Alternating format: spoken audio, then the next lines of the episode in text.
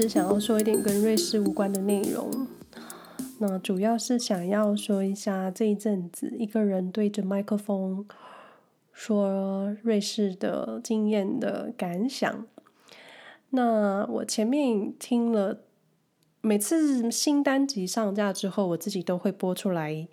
听一次。那我自己最后会觉得，嗯，好多地方可以修正，然后觉得自己讲话真的太慢了，因为我就是很担心发音不标准，或者说真的，因为每一次的内容我都会有一个文字稿，虽然不是照着文字稿念，但一不小心眼神往文字上浏览的时候，就会嘴巴就会跟着放慢速度。以至于自己会讲话变得很慢。那现在这个语速是算是我平常说话的语速再快一点点，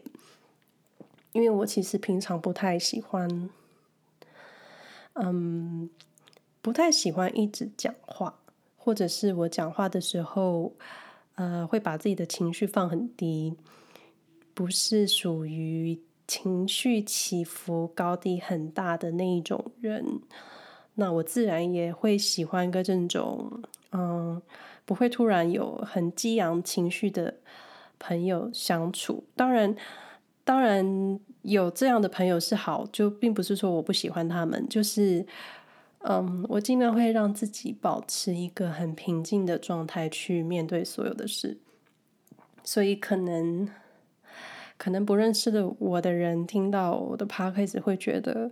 我这个人讲话好像就是没有生命一样，但确实我可能生命力没有那么旺盛。那应该说，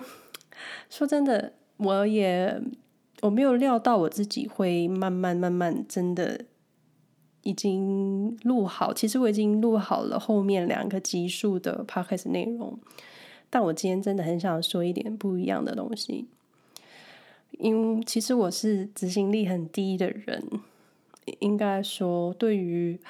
没有实际收入或是单纯属于我个人的琐事、私事，像是我可以掌控、掌控的事情的事情，执行力很低。因为如果你有收入的话，我就会对我就会对对这笔收入还有对业主负责，就会把事情做好，然后也是会逼自己。可能在截稿前还就是牺牲睡眠啊，或是睡个两小时，调个闹钟，清晨起来把事情做好的那种人。但只要面对自己想做的事情，就很容易发懒，不然就是一有兴致的时候，就会一头热猛猛然的栽进去，然后维持个两三年吧。因为我记得。还住在台北的时候，啊、呃，因为那时候住住靠近松烟成品很近，就一个捷运站的距离，我可以，嗯，我可以每个礼拜都去戏院报到看电影，然后呃，因为成品可以网络订票。所以可以选自己喜欢的位置，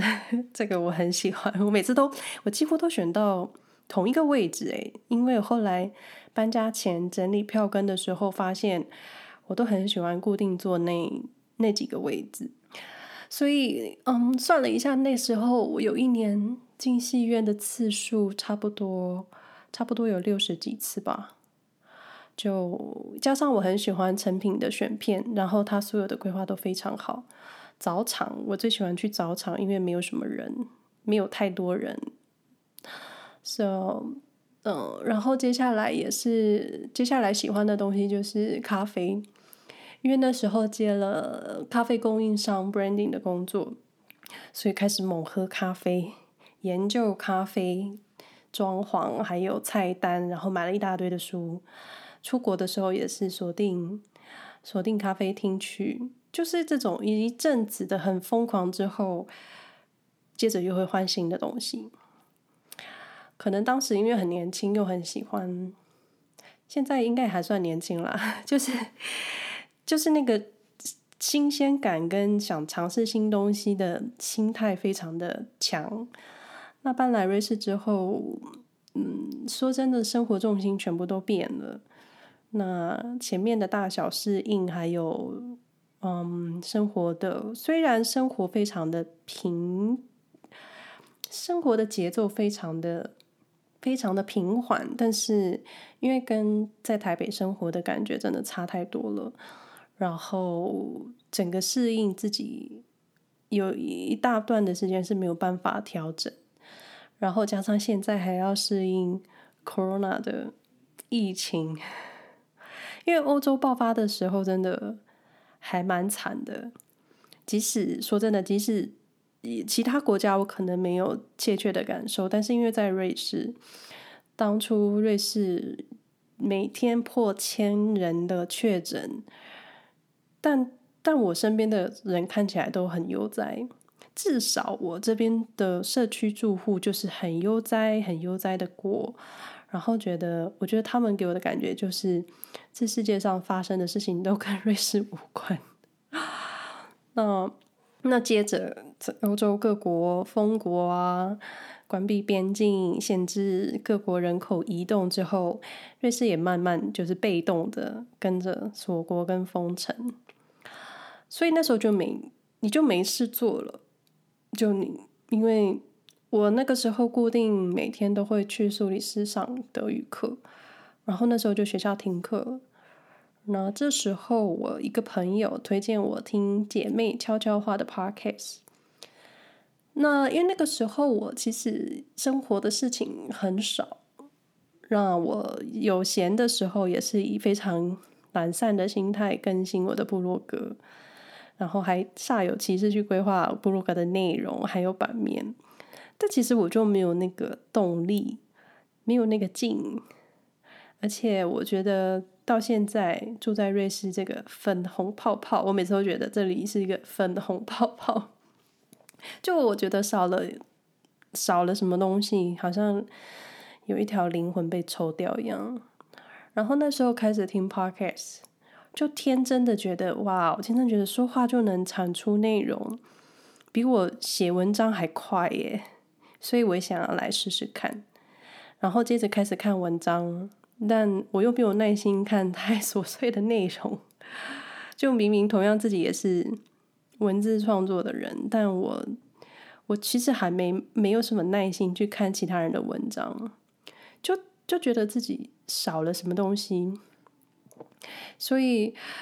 所以我觉得，那我，那我就先先找必要的工具好了，就是麦克风。然后我一开始选择的是雪球，有一个品牌叫雪球吧。嗯，其实我也真的没那么了解。天呐！然后那时候我也没有办信用卡，所以住在瑞士这么久了，好像好像很多生活的事情我都还没有真的去完成。嗯。到底到底在干嘛？那选了选了麦克风之后，还请，因为我没有信用卡，所以那时候还请朋友帮我订，请他寄到我的家。结果没多久，网站就发讯息来说没办法出货，然后被取消了。然后我就觉得，诶，是因为疫情的关系吗？还是因为？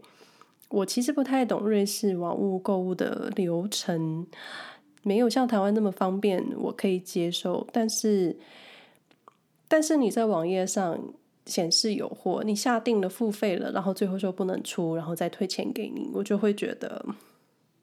嗯，人怎么回事？那后来，我后来不死心，又再看了一下。再看了其他网站，然后选了麦克风，因为其实其实网页都是德文，所以我只能用关键字去搜寻。然后我现在使用的麦克风，因为那时候自己还有预预算的考量，因为我觉得嗯不需要买太好，加上因为不是用自己的钱，所以觉得不好意思去去做。太大手大脚的事，但因为后来觉得，因为真的生活过得没有，就你会拼命想要找事做，然后，然后就觉得我应该要做点什么。最后，我找到了 Rode，R O D E 这个品牌的麦克风，然后，然后预算，然后麦克风的价钱是雪球的快两倍，然后我就把这个网页发给我的朋友看，请他帮我买。后来也是一波三折，他就是账号的问题什么的，最后最后是他的先生申请一个新的账号，然后寄到我家。但收到之后，收到之后，其实已经从我决定想做这件事到我收到麦克风，已经差不多快一个月一个月半了。所以其实那个时候的心情，那个劲已经想做 podcast 的劲已经。其实已经没了，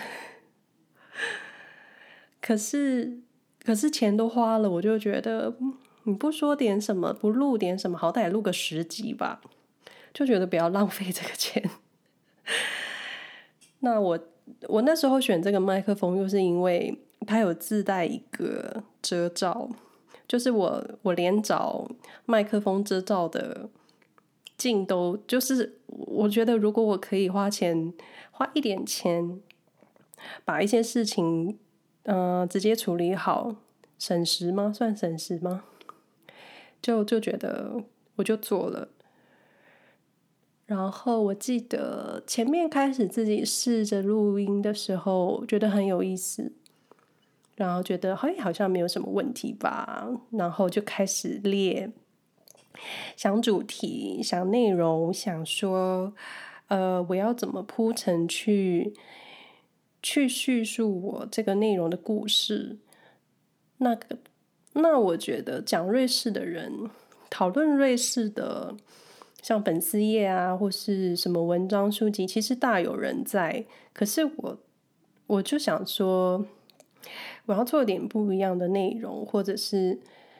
我不能告诉大家什么是好的，什么是坏的，我只能告诉你我看到什么。我怎么想？那确实，我会一我每次都会告诉我的朋友，你们需要自己去想，自己去看，然后自己去分析什么事情是对的，什么事情是错的，或者是世界上没有任何绝对对错的事。所以我就选了，嗯，我在瑞士生活的主题，但我不会，但我觉得我的方向并不是。并不是阐述美好的那一面，然后我列了一些零零总总，我列了，我目前已经列了十几个主题了。但其实列主题很方便很快，对我来说。但你要把内容填满这件事情，你是需要整理，然后你需要，嗯，比如说我在我在第一集的时候列了瑞士三个惊讶的事情。这三个惊讶的事情是，是我这一年来，这一年来，或是我刚来瑞士的时候最惊讶的事情，所以我必须要去回想什么是让我印象最深，然后到现在还是印象深刻，想要让大家知道哦，原来有这么一面的事情。所以我觉得做 Podcast 的人，尤其是一枝独秀的。Podcaster，我觉得他们超级厉害，因为其实说话这件事情的影响力，我觉得是蛮蛮强烈的。那你说出来的内容，跟你说话的情绪，其实是会带着带着听众，带着听你说话的那个人起伏。那我记得，其实。第零集就是我觉得需要录一个开场，然后告诉大家我为什么做这件事，或是我的初衷的那一集，我是第零集吧。我刚开始录的时候，我其实录了好几次，然后我自己还喝了一点酒，想说天哪，为什么我会这么紧张？就就凡事都会有第一次，然后录录了，想说喝酒可以放松，但。但觉得自己，呃，自己的理性那一块去强迫身体不要放松，反而就是很矛盾。所以第零集听起来非常的、非常的深色，然后有一点、有一点懵的感觉，但还是，这最后就是觉得我不想再录了，就这样子吧，就是一种很不负责的人，但觉得哎，又没关系，这是我的 podcast。那第二集、第一集跟第二集慢慢一直在调整，然后。同样也是先把内容先列好，但其实说真的，照着文字念，其实就像我前面说的，你看着文字念的时候，你会影响你的嘴巴，会影响到你的一些情绪。其实其实是听得出来，我自己也感受得出来，但又不想要，但又不想要，嗯、呃，发音不标准，或者是，嗯、真是真的觉得口水吞口水这件事情有点困扰，因为我麦克风可能太灵敏，不然就是我越说话就会越靠近麦克风，啊，就是，所以说话现在是我没有没有文字辅佐的一个状态，所以我讲话会停顿很久，会停顿几秒，然后接着继续是。是我个人正常的说话方式，但我觉得如果未来，如果未来有机会跟其他人对谈的话，我相信速度跟情感应该会更自然，这是肯定。不过，嗯，想到这个就会觉得有点懒，因为因为你必须要去找你要跟谁讲话，你要讲什么。你讲的内容可能要跟你跟你的 podcast 主题有符合。其实我已经想好了，而且我知道能怎么做。但你知道想跟做，就想非常容易嘛。那你文字列好大纲是流程，其实也非常容易。但就是执行，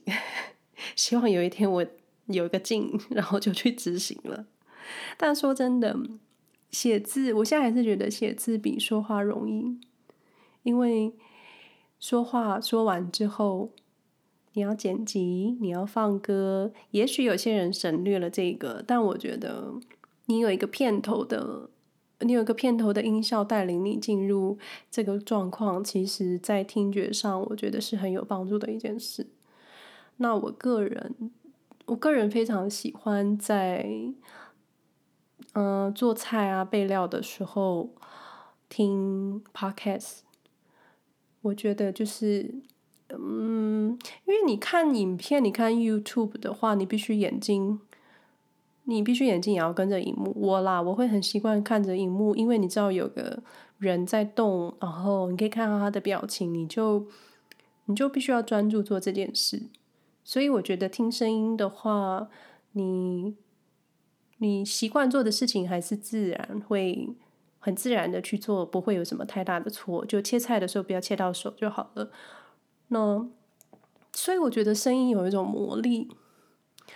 然后然后自己也在检讨讲话的方式，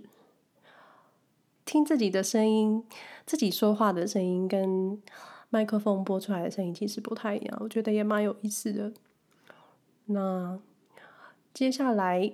我会陆续把列好的主题一一完成内容，然后录成 podcast 给大家。我发现没有照稿说，没有照稿说反而能说得更顺，有吗？还是需要把口水剪掉？以上就是我想要跟大家说，不管我不管多少人听，那。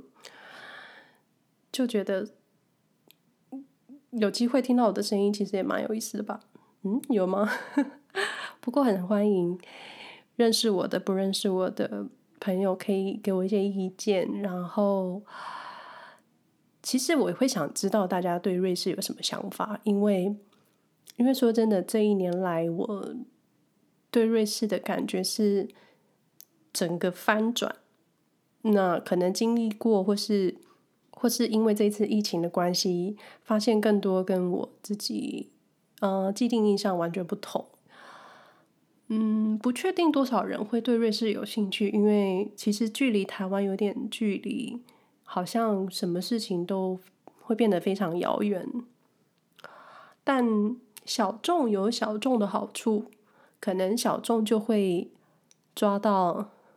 那几个愿意听你说话的人吧。然后，如果真的有想要听的内容的话，想要知道什么主题，其实可以到 Apple Podcast。呃，我我不知道 Apple Podcast，我好像目前只有 Apple Podcast 可以留下留下评价跟内容跟留言。然后，呃，其实我不会特别在乎，哎呀，有啦，其实我也有一点在乎，到底有多少人可以给我一些回馈。好像目前只有 Apple Podcast 可以有这个管道给直接给作者一些建议跟评价。那希望你们分享一些意见给我，就下回再说喽，拜拜。